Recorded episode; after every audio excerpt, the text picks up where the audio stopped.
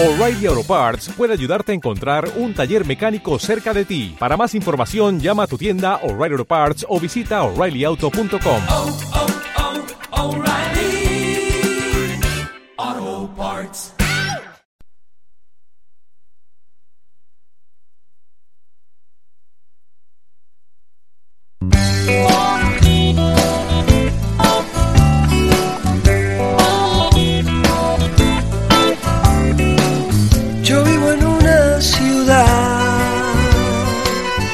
donde la gente aún usa gomina, donde la gente se va a la oficina sin un minuto de más. Yo vivo en una ciudad donde la prisa del diario trajín parece un film de Carlitos Chaplin, aunque sin comicidad. Yo vivo en una ciudad que tiene un puerto en la puerta y una expresión boquiabierta para lo que es novedad. Y sin embargo yo quiero ese pueblo tan distanciado entre sí, tan solo, porque no soy más que alguno de ellos, sin la gomina, sin la oficina, con ganas de renovar.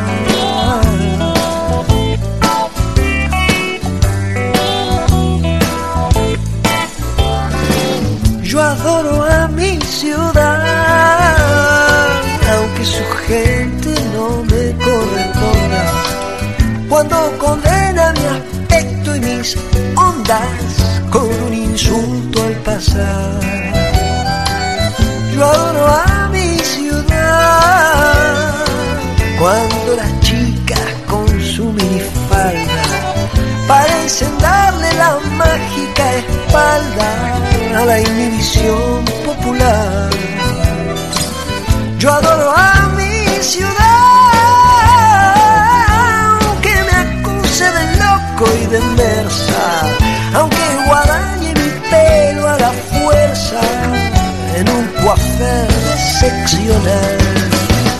Pues sin embargo yo quiero ese pueblo porque me incita a la rebelión y porque me da infinitos deseos de contestarle y de cantarle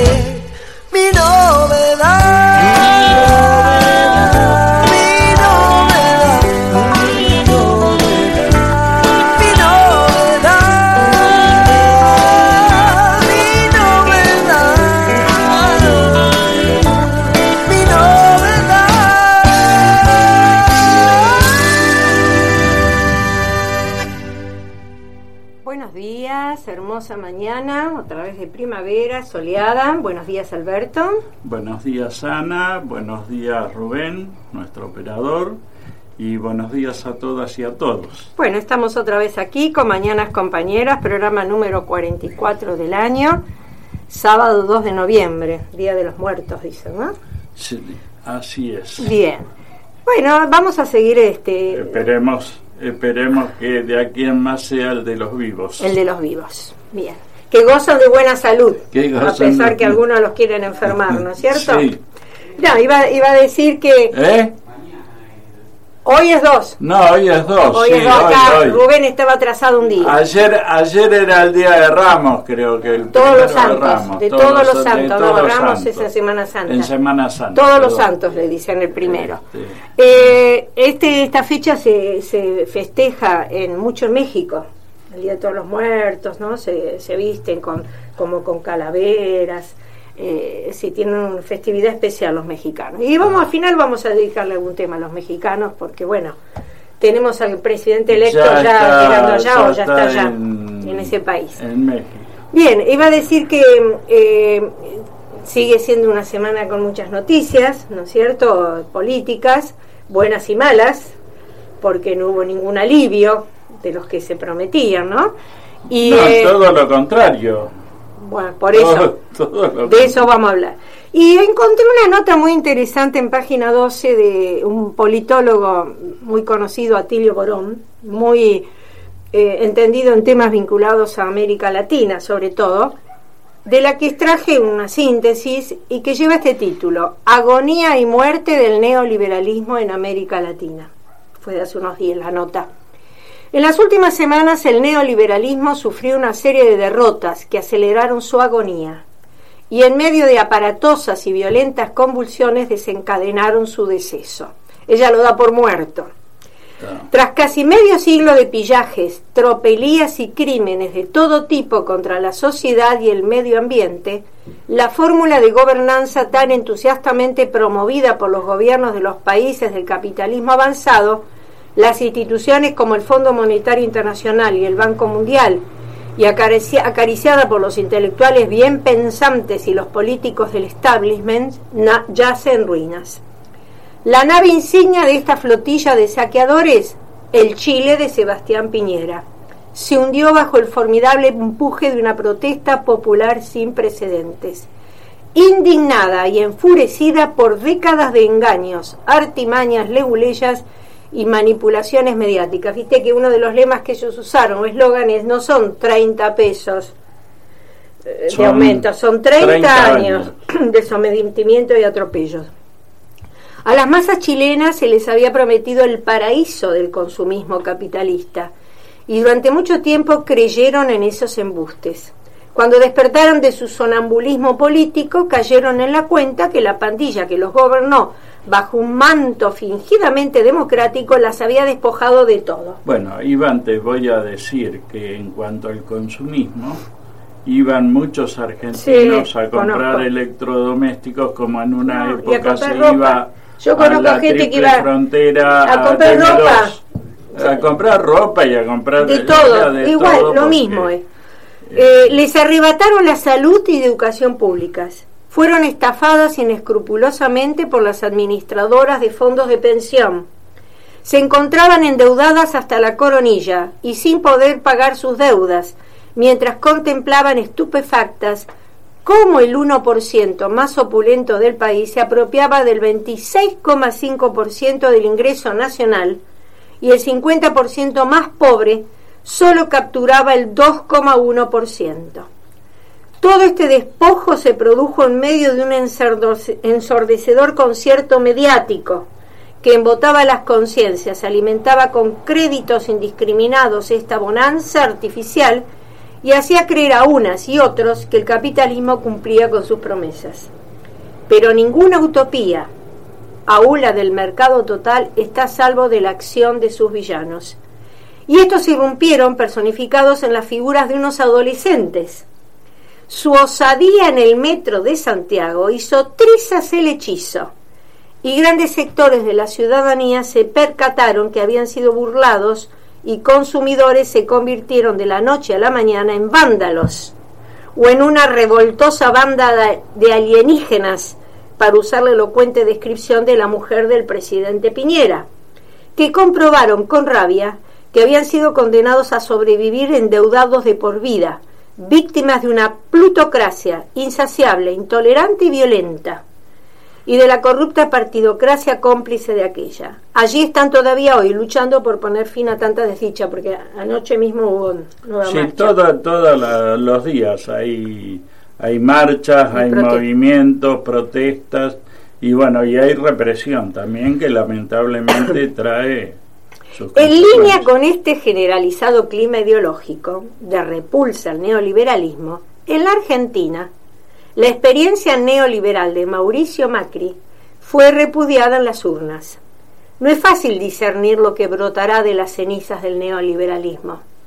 Será dictado por los avatares de las luchas sociales, por la clarividencia de sus fuerzas dirigentes, por su audacia para hacer frente a toda clase de contingencias y preservar la preciosa unidad de las fuerzas políticas y sociales, democráticas y de izquierda, y por la eficacia con que se organice y concientice al heterogéneo y tumultuoso campo popular.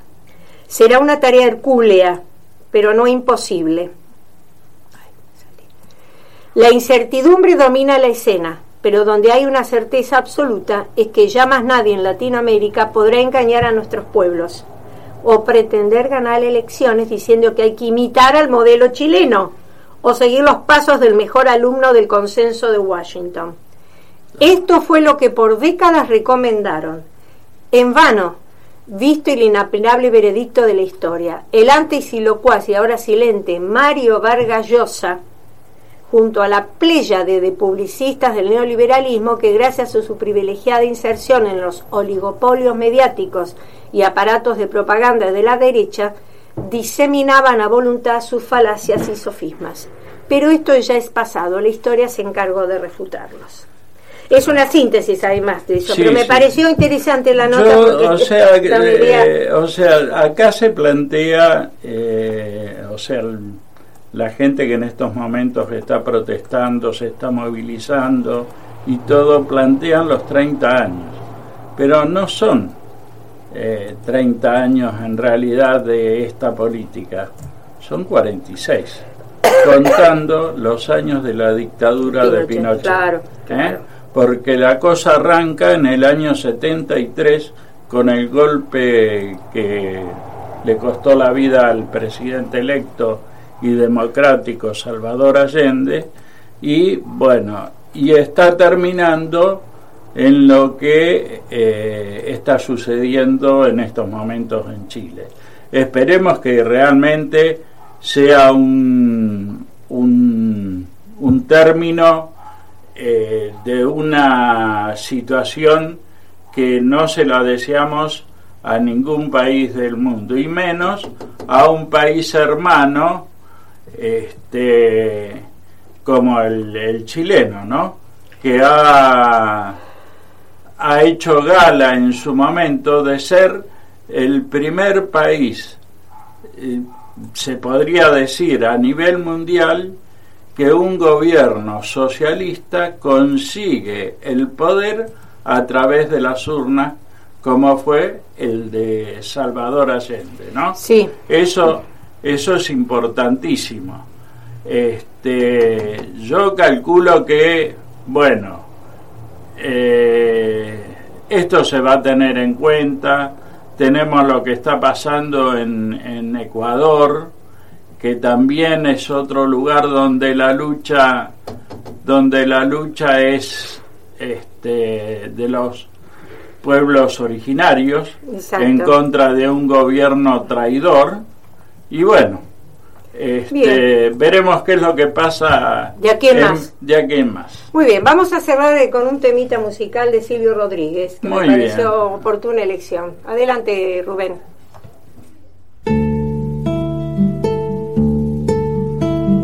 ¿A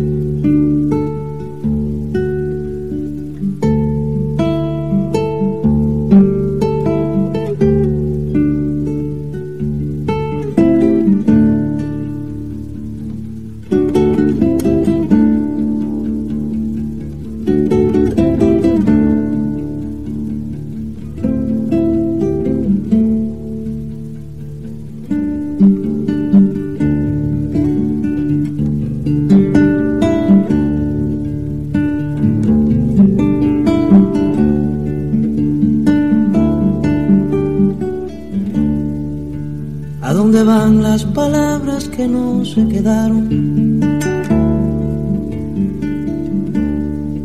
¿A dónde van las miradas que un día partieron? ¿Acaso flotan eternas como prisioneras de un ventarrón o se acurrucan entre las sendijas buscando calor? Ruedan sobre los cristales o a gotas de lluvia que quieren pasar? ¿Acaso nunca vuelven a hacer algo? ¿Acaso se van? ¿Y a dónde van? ¿A dónde van?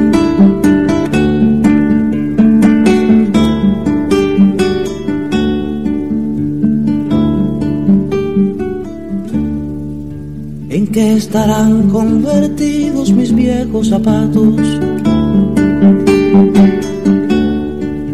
¿A dónde fueron a dar tantas hojas de un árbol? ¿Por dónde están las angustias que desde tus ojos saltaron por mí? ¿A dónde fueron mis palabras sucias de sangre de abril? Dónde van ahora mismo estos cuerpos que no puedo nunca dejar de alumbrar? ¿Acaso nunca vuelven a ser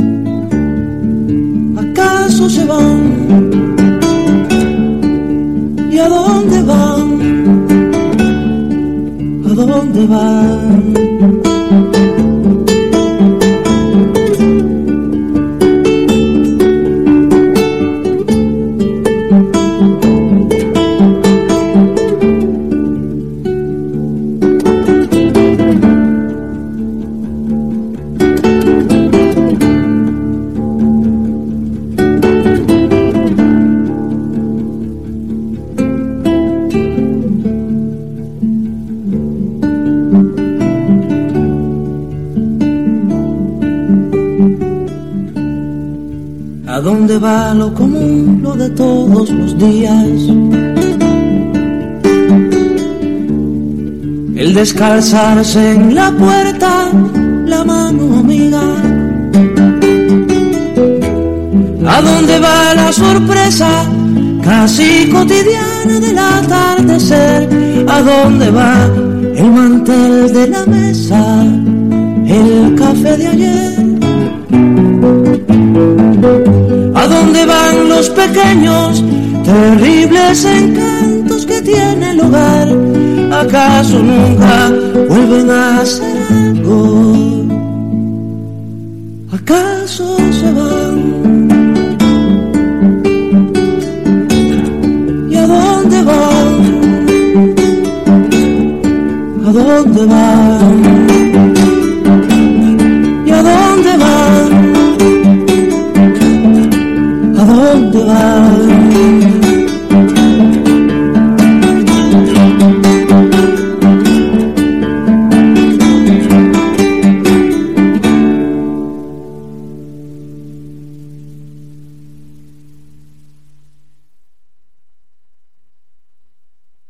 ¿Estás escuchando?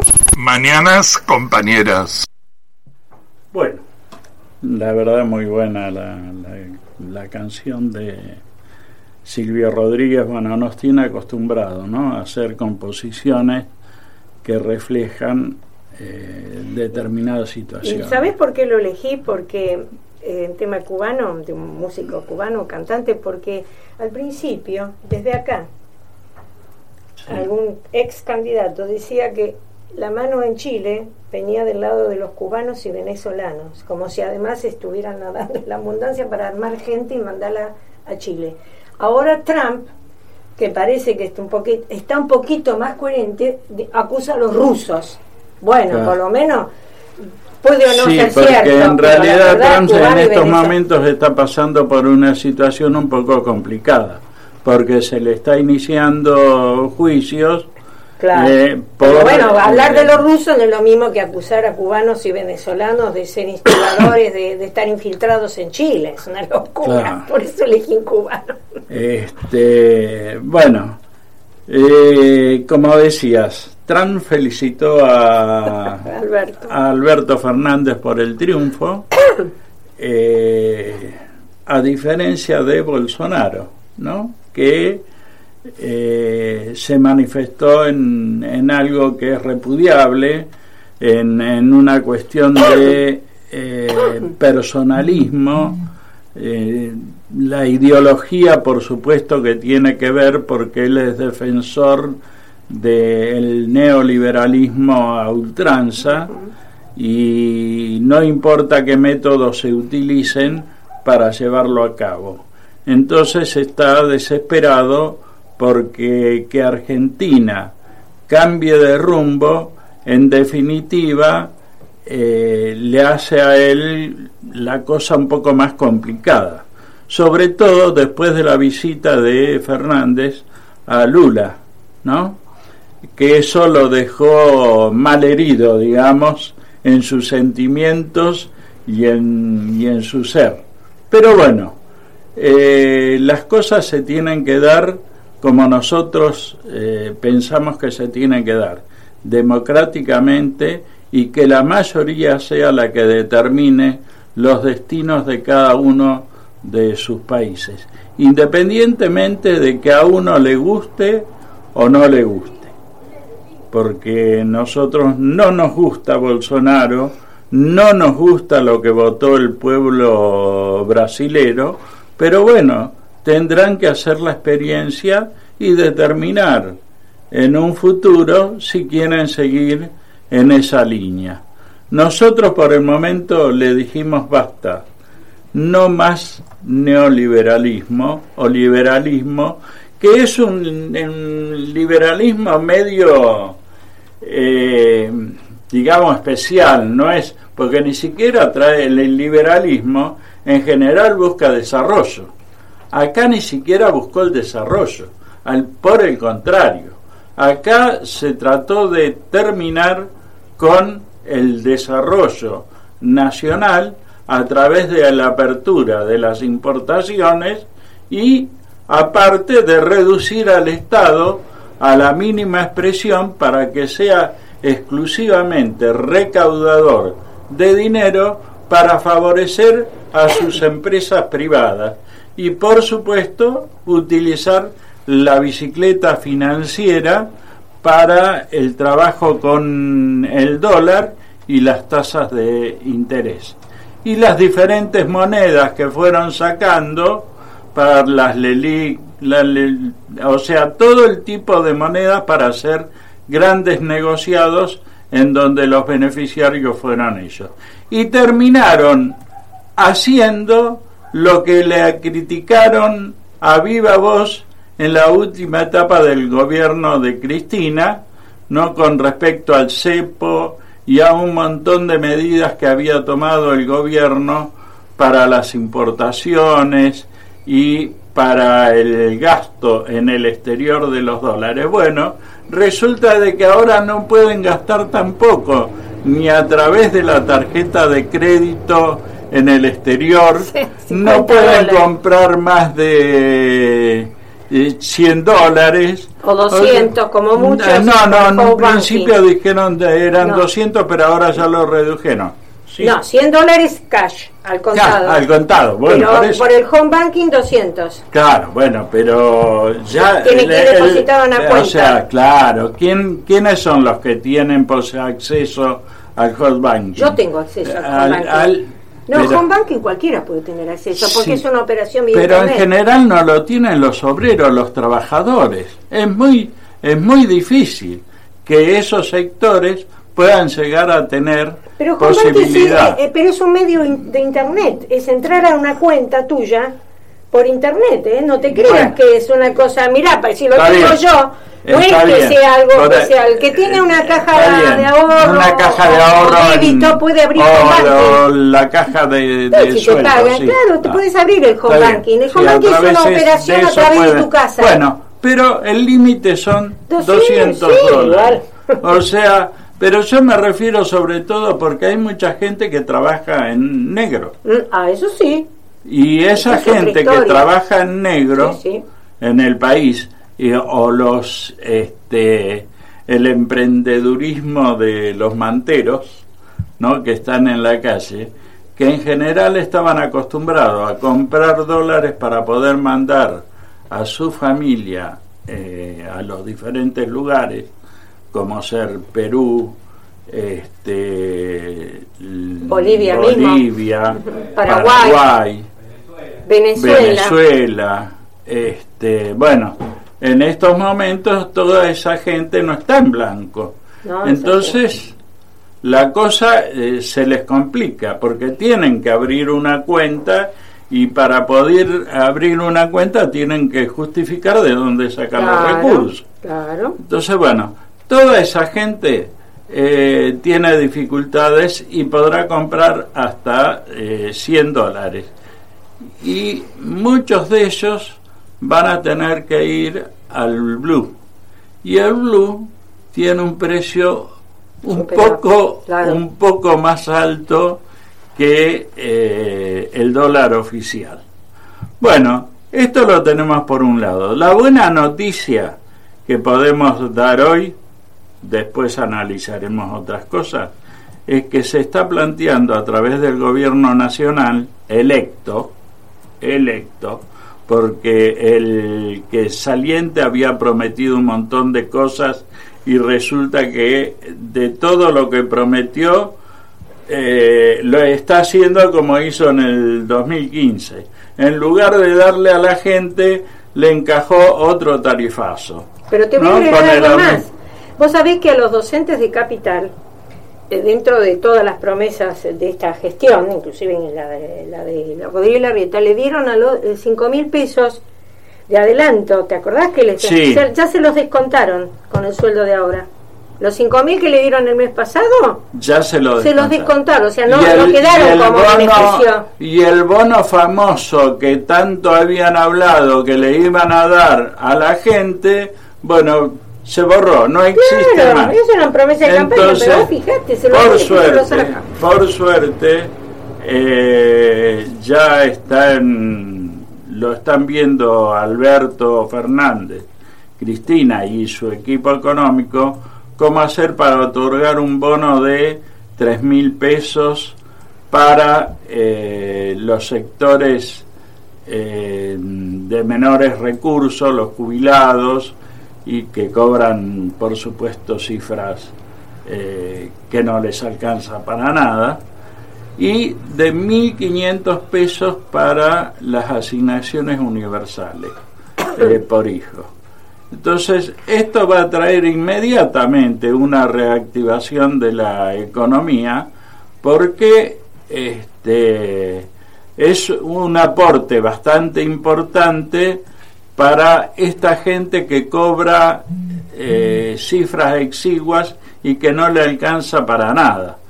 Pero al tener este incremento va a poder por lo menos pasar las fiestas de otra forma y abrir un panorama para todas aquellas empresas, sobre todo pymes y, y empresas de un nivel, porque hemos visto caer a empresas no pymes, sino grandes empresas, Sí. ¿no? Como que han cerrado, como la Campañola, Arcor, y bueno, Loma Pisanela, Loma Negra. Alpargata. Ten- Hay, alpargata. hay infinidad de empresas que se podrían decir que se han cerrado y que no pertenecen a los sectores de las pymes, porque lo- en las pymes han hecho un, un desastre.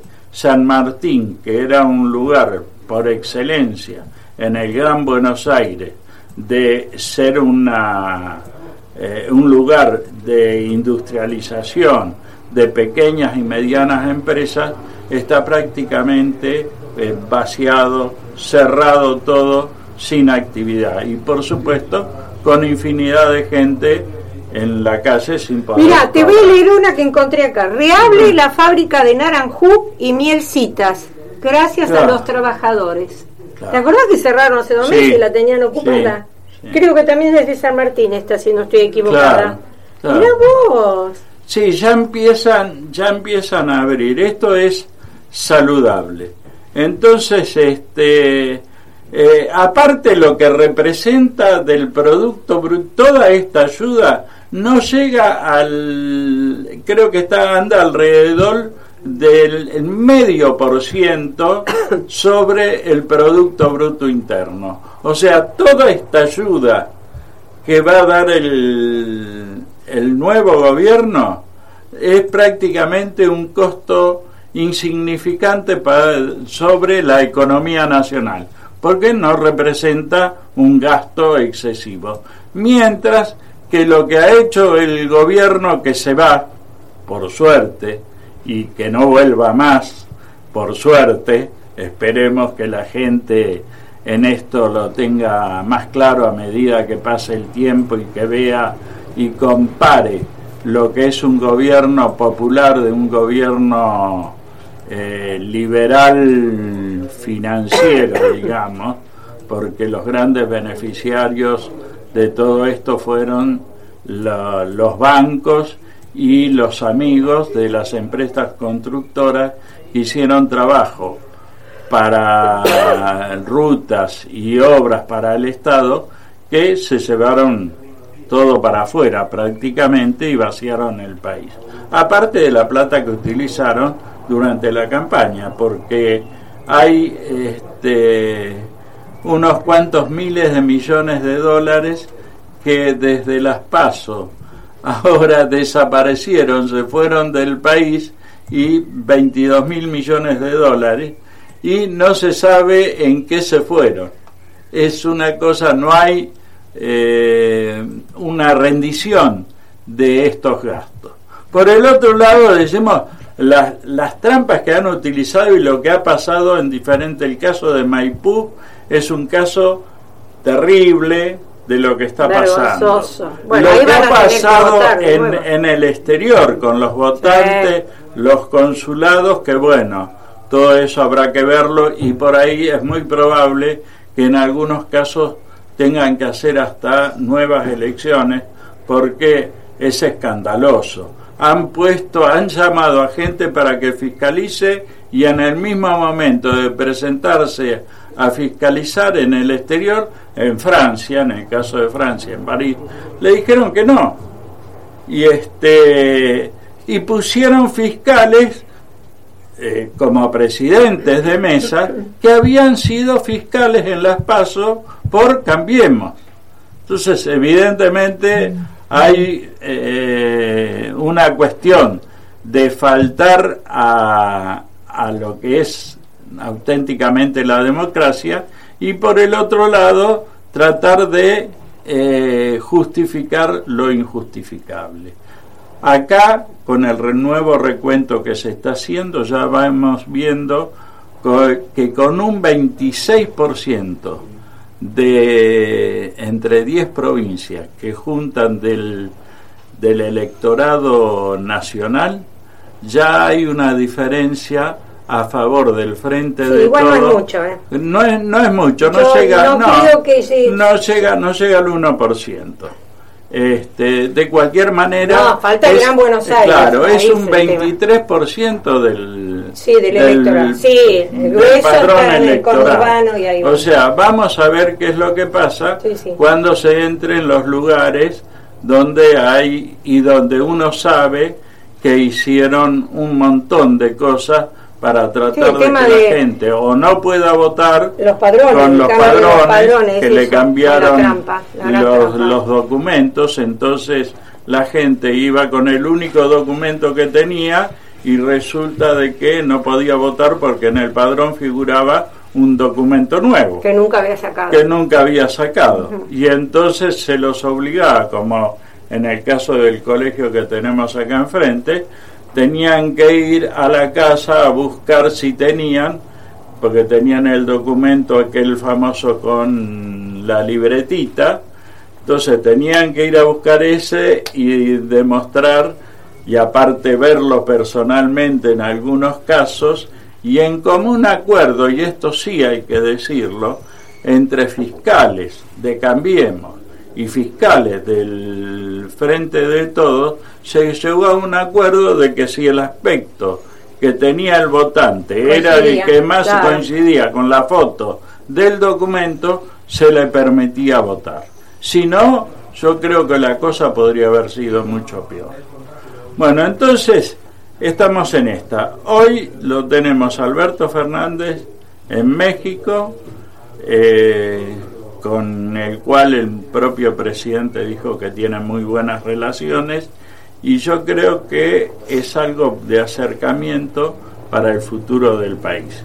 Y por el otro lado, eh, la cuestión del comercio que Argentina va a empezar a establecer con eh, China, que yo creo que son las cosas, y probablemente yo hasta ahora no he escuchado el saludo de Putin, No, es cierto. porque China ha, Es cierto, sí, ha mandado, del embajador, del, embajador Sí, el Putin saludo. no, es cierto. Este, así que estamos esperando a ver qué es lo que va a pasar también, porque si Argentina llega a lograr el apoyo de Rusia y de China, o por lo menos el intercambio comercial No, como debe ser entre, entre los países, bueno, las posibilidades de Argentina van a ser muy No, aún grandes. mismo con Brasil.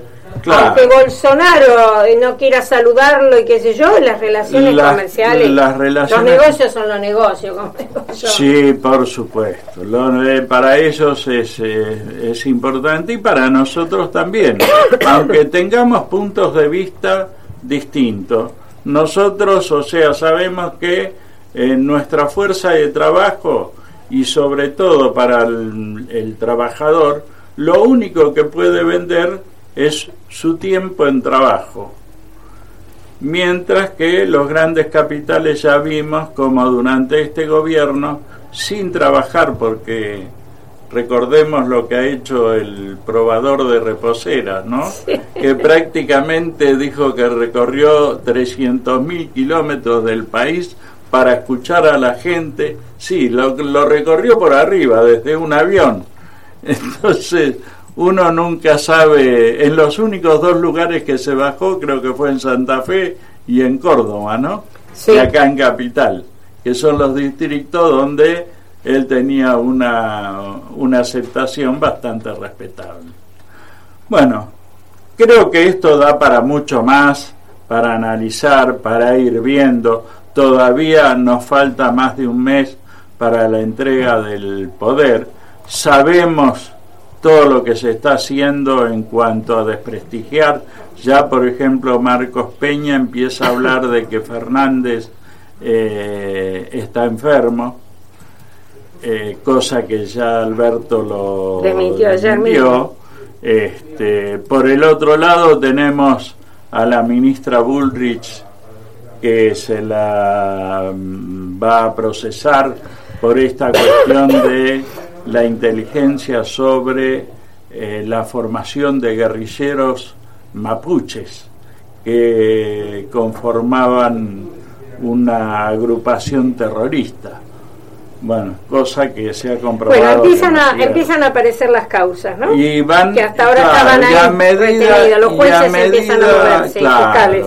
A medida creo que pasa el tiempo, eh, nos vamos a llevar más de una sorpresa. No, seguro. Creo. Este mes seguro también. Claro. Antes del cambio de, de gestión. Eh, sí, porque ya lo- los jueces están, Y- eh, digamos, que están tomando posición. Y aquellos jueces que le sirvieron a este gobierno, todos, hasta Bonadío, está acelerando los trámites de jubilación. Sí. O sea, que se quieren ir... Pero él ya estaba jubilando. jubilado, seguía trabajando, Sí, pero, pero- tenía los papeles ya presentados y todo. Sí, bueno, pero No hay que, ver, hay que ver qué es lo que va a pasar después. Si Sí. se lo van a aceptar así nomás Claro, o claro. eh, se les va a hacer un, un juicio político por mal desempeño de funcionario del, del Y Estado. pedidos tiene un montón en el Consejo Claro. de la Magistratura. Lo que pasa es que están todos cajoneados. Claro. ¿Y qué pasará con Stornelli? Eh, La citación Ramos que Padilla. No, no Ah. se quiso presentar nunca a declarar. Claro. Y ahora Padilla es el que toma, también tiene el caso de esto que pasó En Maipú. con- en Maipú. Pero lo derivó la justicia electoral. Claro, pero le habían dado, Sí, él, lo a él, presentaron sí, a sí. Y entonces se derivó para estudiarlo, porque hay muchos casos donde le sacaron la los documentos y la gente no pudo ir a votar. Algunos se los devolvieron a cinco minutos antes del cierre y a otros se los devolvieron dos o tres horas después, tirándole en muchos casos ni siquiera dándoselo en la mano, tirándoselo en, en la calle. Es terrible lo que han hecho ahí. Bueno, eh, hay un lindo tema que este, está circulando en estos días dedicado a la yegua que vamos a escuchar ahora bueno. para cerrar tu columna, ¿te parece? Me parece Adelante. Rubén. No quedaban más penas sin dueño. No han dejado ni la última estrella. Quisieron llevarse hasta los sueños, pero el capitán volvió con ella. Ella es una y es todas las voces. En el conductor de nuestra lista, hoy asoma un sol con muchos soles. Es un lindo día peronista.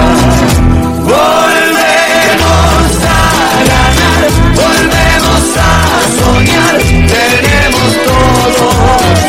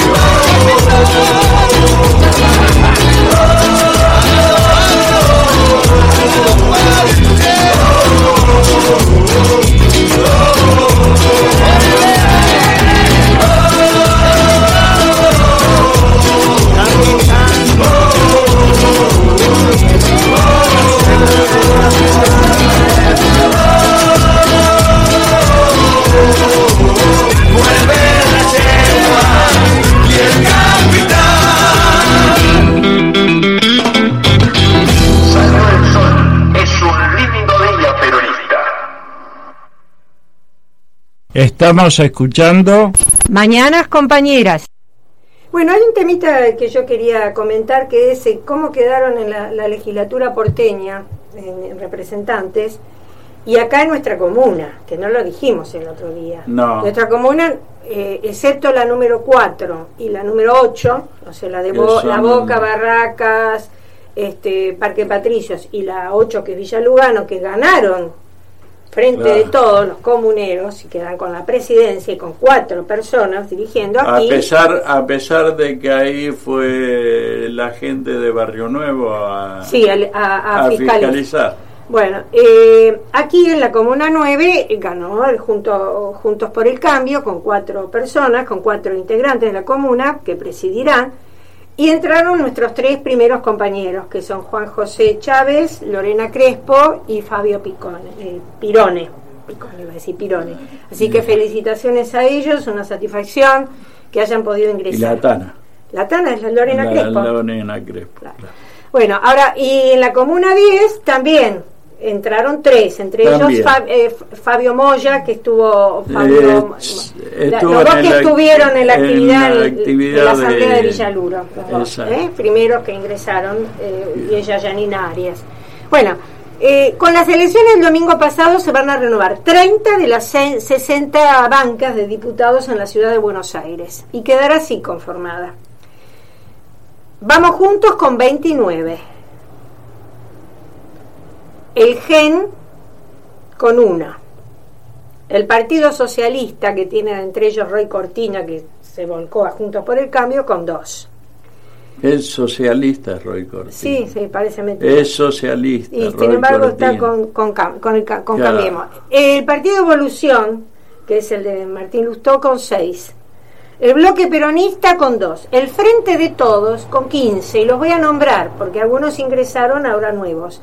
Lorena Pocoy, que queda, Victoria Montenegro, Leandro Santoro, Juan Manuel Valdés, Claudia Neira, Claudio Ferreño, Ofelia Fernández, la más joven legisladora con apenas 19 Sí, años. que el otro día lo dijimos, tenemos este, Claudio- Fernández, ¿qué haríamos sin el apellido Fernández? Exacto, ¿no? hay un montón.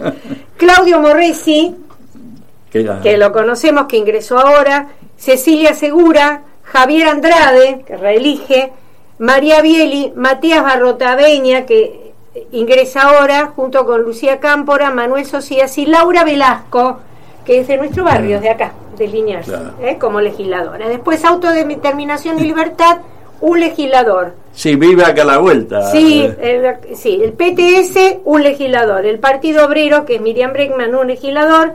El FIT, Gabriel Solano, un legislador. Y Consenso Federal, un legislador.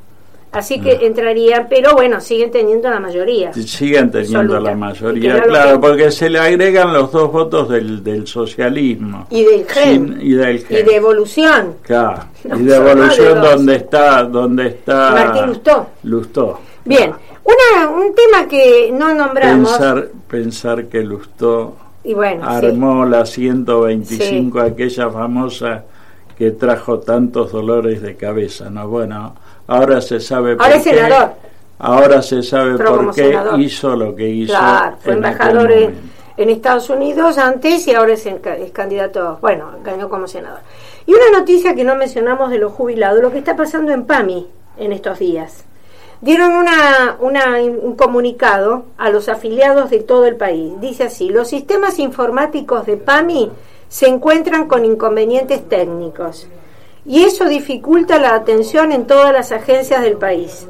Por eso, para facilitar la atención y evitar demoras, te pedimos por favor que en caso de que no necesites realizar un trámite urgente, pospongas tu visita a la agencia. De esta manera podremos priorizar y garantizar la atención a aquellos afiliados que necesiten realizar un trámite con urgencia médica. Ya estamos trabajando para solucionar este problema técnico cuanto antes. Otros que tienen problema técnico. Te pedimos disculpas por las molestias ocasionadas y agradecemos la paciencia ante esta situación. Que hasta el lunes no atiende para mí. Yo creo, yo creo que ahí había una interna bastante seria entre los sectores que estaban con el gobierno Y saliente como el ANSES también. y, claro, El ANSES también.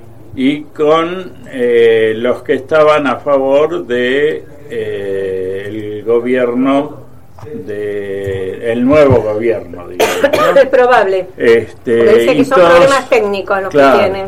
Todos estos enfrentamientos a la corta o a la larga se tienen que delucidar, pero claro, traen este tipo de inconvenientes para el usuario, ¿no? Para la gente. Bueno, y dos noticias más vinculadas a, a, Cava, nuestra, nuestra ciudad. Libros a la basura. Los tiró el Ministerio de Educación y fueron eh, rescatados por docentes. Estaban en, contenedor, en contenedores junto al Palacio Pisur. Esto pasó la semana pasada. Dice, las cajas tiradas contenían ediciones del Plan Nacional de Lectura desmantelado por el macrismo y del programa Educación y Memoria. La imagen se viralizó. Cajas y cajas con libros. Entre ellos ediciones del Plan Nacional de Lectura, desmantelado en 2016, y del programa Educación y Memoria, fueron encontrados el miércoles pasado, tirados como basura en contenedores junto al Ministerio de Educación de la Nación en el Palacio Pisurno. Varias personas, entre ellos docentes de nivel inicial, rodearon los tachos para rescatar libros desechados. Vos sabés que hay fotos de, de novelas de Cortázar tiradas por personal del ministerio. Dice, pasado el mediodía, un camión de residuos pasó por ese patio lateral del Palacio Pisurno y se llevó a los, lo que los transeúntes no habían llegado a recoger. Eso, qué bestialidad, qué Sí, es no, bueno, qué eh, bestialidad. es, eh, como ellos perdieron, ahora la cuestión es tratar de barrer todo lo que le pueda servir al nuevo gobierno. O sea, dejarle campo arrasado para que tenga muchas dificultades y así inmediatamente el porcentaje que votó por el frente de Cambiemos este, empieza a protestar rápidamente y a dificultarles las tareas de eh, gobernabilidad a, tanto a Alberto como a Cristina, ¿no? Yo creo que ese es el objetivo fundamental de ellos. Bueno, y otro tema, el otro día fui a la carnicería, mi, mi carnicero de la vuelta de casa, y, me, y por supuesto compañero, hablando de las elecciones, de los resultados y hablándome del que había aumentado nuevamente la carne en estos días. Sí. Y eso que te digo, hoy sábado debe estar así llena la carnicería de mi barrio. Bueno, la noticia le dije, lo voy a comentar en el programa de radio esto. Cerraron 290 carnicerías en Capital y el Gran Buenos Aires por la crisis de consumo. En todos los barrios porteños cerraron al, menos tres carnicerías. En algunos, como Almagro, Flores, Liniers y Pompeya, cerraron entre 6 y 8, totalizando una pérdida de 110 comercios. En la provincia de Buenos Aires, donde clásicamente hay más carnicerías, se perdieron 180, resultando lo más golpeado los barrios de Morón, San Martín, Lomas de Zamora, Quilmes y Vicente López, con una pérdida promedia para cada barrio de 10 establecimientos, según lo dijo el director de Defendamos Buenos Aires, la ONG que elaboró una nueva encuesta que mide la actividad económica sobre el desempeño de las carnicerías en el distrito AMBA, Capital Federal y Gran Buenos Aires. Al cerrar la carnicería, cierran también los canales de distribución e incluso parcial o totalmente los frigoríficos. Es decir, que cada carnicería le da trabajo directo o indirecto a un promedio de 10 personas, entre carniceros, fleteros, encargados de cámaras de frío, de postadores y otros, como con los que se perdieron 2.900 puestos de trabajo. Un número duro que resultará difícil de revertir en el futuro, dijo este, se llama Javier Miglino, este eh, defensor, defensor de esta ONG. ¿Qué tal? Claro. Y bueno, eh, que yo querés que te cuente una cosa. Yo el miércoles pasado eh, fui a, una, a un desayuno organizado por Carrefour Ah, para eh, los clientes para hacer intercambio de opiniones y de eh, lo que piensan. Entonces dije, bueno, voy a ir y voy a escuchar este cómo es la cosa. Entonces, bueno, ahí se planteó eh, arrancó con la cuestión de la carne. y quién dirigía que ellos eso? tienen y uno uno de Carrefour Uno. que claro, una había en realidad había eh, cuatro eh, personas de Carrefour una que tomaba nota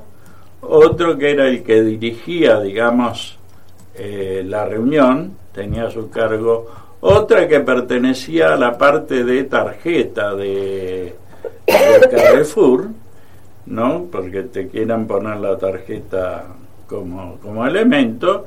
Y otra es una empleada, una empleada que mm, justo yo terminé esa reunión, fui, me me hacían falta unas cosas, voy a comprar y cuando paso por la caja La justamente me tocó ella de cajera. Este, bueno, la cuestión es que el planteo es que ellos con la carne hacen todo el proceso. O sea, compran la carne y tienen, digamos, el, su faenamiento y todas las cosas lo hacen directamente ellos. Entonces, este, uno dice, la pucha, con la cantidad de supermercados que tienen, podrían tener un poco los precios más cercanos a los que por ahí hay en mataderos en algunos frigoríficos, porque eh, no hay ninguna duda que la cantidad de ventas que hacen en Carrefour, en cualquiera de los hipermercados o en los eh, ma- mercados express, debe ser muy superior a la que pueda hacer cualquier frigorífico de Villaluro, porque eh, la cantidad que va es mucho mayor, aunque este último tiempo bajó, pero siempre ha sido una cantidad importante. Bueno, y entonces el problema es que se planteó porque él lo daba como una cosa de que tenían buenos precios, que es cierto, en algunos casos tienen precios más o menos accesibles, pusieron algunos cortes, este, digamos, especiales a precios más económicos que... Sí, eso yo lo eh, escuché por, por la televisión, escuché esos comentarios, la Claro. cómo hacen negocio con los cortes de oferta los supermercados. Exacto. Lo que pasa es que justamente en esa en esta cuestión de cortes eh, que él, eh, que están de oferta y que son los cortes que más utiliza la gente como hacer el asado, el vacío Sí. y eso, tienen cualquier cantidad de grasa. Es eh, una proporción mayor de grasa que de carne. Entonces, en definitiva, te sale igual, lo mismo o más caro que Claro, cualquier. claro. Entonces la gente un poco le planteó, éramos eh, que habíamos ido a la reunión en total ocho. Eh, o sea, de los ocho, todos coincidíamos en esta cuestión de, de la carne. Y después el problema de la verdura, que son, digamos, dos elementos fundamentales en la alimentación de, de cualquier ciudadano, de los seres humanos que necesitan justamente de las proteínas y de las vitaminas. Entonces, planteamos la cuestión de la verdura, que en realidad es en general más cara que en cualquier verdulería de la zona.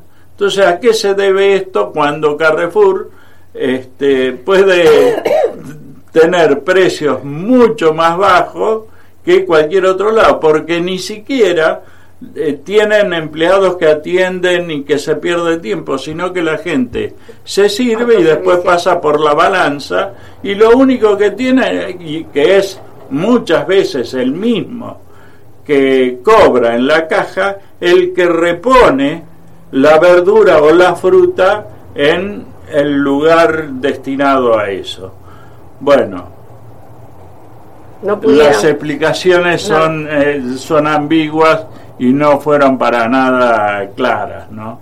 Este, lo único que trataron de justificar que dice que la banana la tienen barata o, o al mismo precio que hay en verdulería a 70, cosa que es cierto, ¿no? la banana ha, ha aumentado y ellos han mantenido el precio, pero estaba más cara. Cuando ellos la tenían a 80, 90 pesos, en las verdulerías se conseguía por ahí a 60, 70 pesos el kilo. Entonces, este, la cuestión es esa.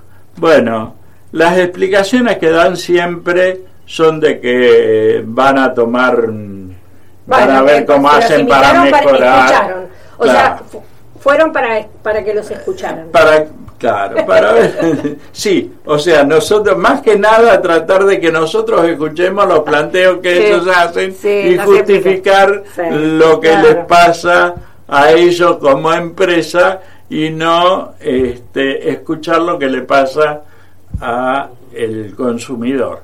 Una de las cosas que yo se lo planteé en ese momento, aunque no venía mucho al caso, pero le planteé la cuestión de por qué no se favorece más a la industria nacional y a las empresas nacionales comprando productos fabricados acá, que son donde la mano de obra del trabajador este, es argentino y por lo tanto tiene, cumple una función. Y aparte se lo dije, hubo, yo estoy viviendo en esta zona desde el 91 y en la década del 90 muchos, eh, mi señora, digo, trabajaba en Martelli, que es un lugar donde hay muchas pymes, que diferente tipo de rubros abarca, desde losa, eh, vidrio como los vasos, botellas, jarrones, todas esas cosas, empezaron a proveerle a Carrefour. Y resulta claro, es un monstruo Carrefour. Compraban e hicieron que todas esas pequeñas empresas tuviesen que crecer. Una vez que crecieron hasta un determinado nivel, que compraron máquinas, incorporaron gente, le cortaron el chorro. Dijeron que le era más barato traerlo de Brasil. sí, ¿eh? bueno, ya se sabe Que, eso, bueno, sí. esto, esto es lo que tenemos que tener en cuenta para que el futuro gobierno también pueda eh, sobre estos casos exigirle a estos eh, supermercados que son, for- es cierto, son no formadores de precios, son deformadores de precios y aparte eh, le pagan como quieren y cuando quieren. Ellos establecen las condiciones de comerciales que están todas del lado de ellos, todas a favor de ellos, porque hasta los proveedores cuando quieren imponer un producto en una góndola de Carrefour tiene que ponerla gratis la primer partida. O sea que ellos en la primer partida ganan cifras exorbitantes porque eso es gratis. Bueno, muy bien, muy linda anécdota. Vamos a escuchar un temita musical. Míralo, Carrefour.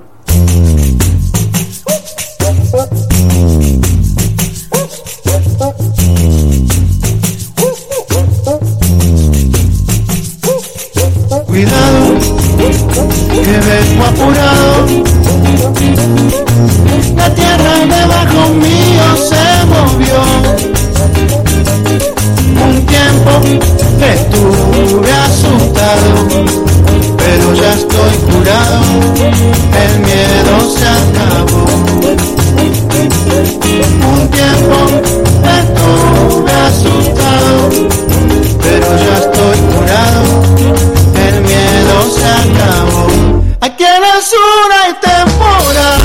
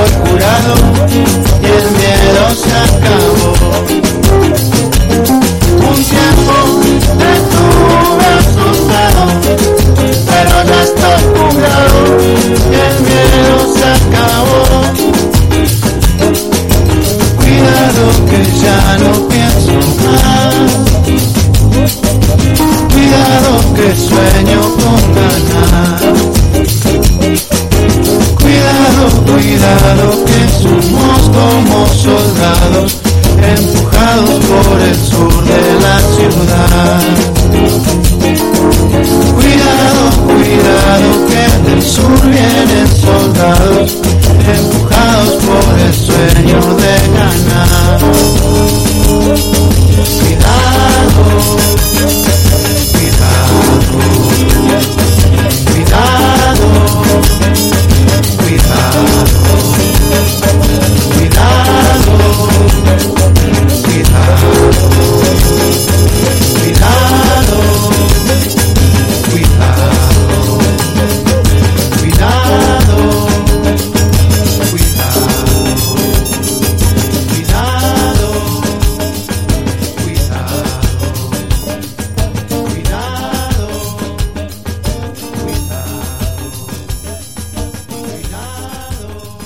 Estamos escuchando Mañanas compañeras. Bueno, en esta última parte del programa eh, voy a pasar algunos avisos de actividades que hay hoy y hasta mañana. Ahora ya a las 10 de la mañana empezó el panazo popular. Dice pan de campo 50 pesos, prepizzas 2 por 50 pesos, a beneficio del comedor comunitario Planza, Panza Llena Corazón Contento. En Oliveri Remedios, ¿eh? ahora hay este, a partir de las 10 horas un panazo y se supone que estarán hasta que vendan toda la mercadería que tienen para ofrecer. Esta tarde, 15 y 30 horas, comienza la 28 Marcha del Orgullo en Plaza de Mayo, que vos me habías comentado que Macri les, les negó el, El, el escenario. escenario, sí. Muy bien. O sea, tendrán que hacer un escenario por ahí A provisorio. veces lo hacen, ¿sabés lo que hacen? Se suben un camión. Sí. claro. 15 y 30, aunque hay ya actividades desde las 11 de la mañana con bandas en vivo, 28 marcha del, marcha del Orgullo, Avenida de Mayo y Perú, en la Ciudad Autónoma de Buenos Aires, entre otras organizaciones, la Cámpora Diversia y el Frente de Mujeres de la Cámpora convocan a la Ah, Marcha del. Orgullo. Esta tarde también, pero un poquito más tarde, hay un festival en el ex Olimpo, a 15 años de la recuperación del ex centro. ¿eh? 16 y 30 horas, señalización. Dice, este, van a participar varias este, organizaciones. A las 18 el festival en el ex centro, Olimpo, con música, inclusive Murga, que va a participar. Eh, esto lo, lo convoca el equipo de trabajo y mesa de trabajo y Creo, consenso del si no recuerdo mal, creo que está en proceso el juicio a los genocidas que estuvieron en el Olimpo. eh, que- de responsables Eh, de ese centro, no eh, sé, sí. sí. puede ser, hay muchos juicios ahora en, este, este, act- activos. Este Bueno, que se, digamos, en esta semana No sé, no se me enteré. reiniciaron. sí, este, sí, algunos ya vienen de antes, pero este no me enteré. Bueno, esto es en Ramón Falcón, 4250, o sea, Ramón Falcón entre La Carra y Olivera. Eh, y esta noche, el que quiere ir a bailar tango tiene la gran milonga gran en el Club La Razábal. Desde las 20 y 30 horas, con artistas invitados, con música tango en vivo, eh, bufeta a precios populares y bono contribución de 100 pesos. Club La Razábal, Avenida La Razábal 829.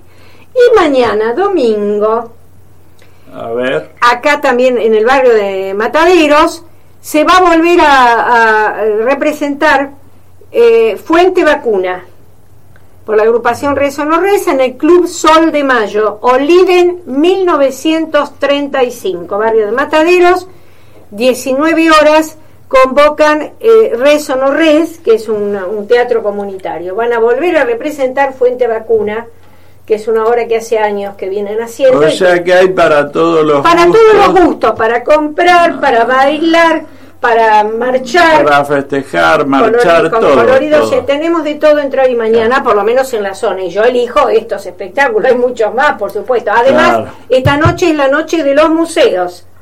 280 lugares donde se podrá dentro de nuestra ciudad este, visitar desde las 20 horas hasta creo que las 2 de la mañana. ¿Eh? Ah, las que sí, se hacen imposible. ¿no? No, visitar todo, no, pero todo bueno, no, pero algunos sí se pueden elegir. se pueden, se pueden Bueno, ver. así, así esto, esto es todo lo que eh, tenemos. ¿Algún otro comentario antes de cerrar? No, yo nada más que quería comentar lo de esta legisladora pampeana, ¿no? Sí. Que trató a los votantes del Frente de Todos como mono. Eh, bueno, eh, se puede decir que eh, ejerce el título que nosotros permanentemente le dimos. Ellos son gorilas y van a seguir siendo gorilas de por vida hasta que eh, no puedan actuar más en política, calculo, o que la política lo supere, como está pasando en estos momentos con eh, el frente de Cambiemos, ¿no? Donde el radicalismo está haciendo un resquebrajamiento de toda la estructura y hay una implo- implosión dentro del propio frente donde Macri no se sabe si va a seguir, si no va a seguir, quién lo va a reemplazar, Pichetto qué es lo que va a hacer, eh, qué es lo que va a hacer Marcos Peña. O sea, en realidad, eh, Bueno, o sea, ellos quieren dar algo, algo de unidad, pero... no, lo que más me interesa es que la justicia actúe contra Eh, muchos de ellos. Claro, eh, allá de lo que eso, eso se verá después de la justicia, a ver cuántos quedan para poder seguir con ese Muy frente. bien. Muy bien, como nuestro presidente electo está en México, para reunirse el lunes, dijo él, con eh, eh, AMLO, o sea, Andrés este, López Obrador, Andrés Manuel López Obrador, nos vamos a re- eh, ir con buena música mexicana. Me Por parece lo me bárbaro, gusta, pues me con parece Carlos bárbaro. Santana. Muy Así bien. que nos vemos el miércoles, nos escuchamos el miércoles. El miércoles. Gracias a todos, gracias Rubén. Gracias Adelante Rubén y gracias a todos y a todas.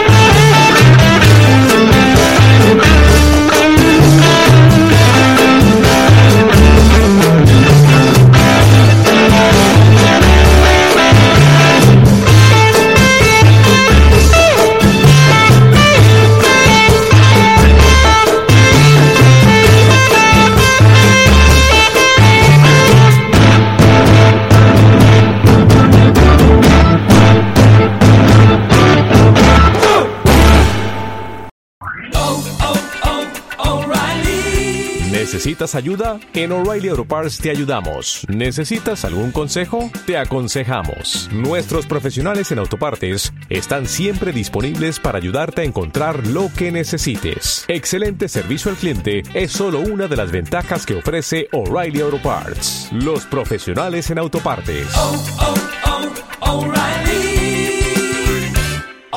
Parts.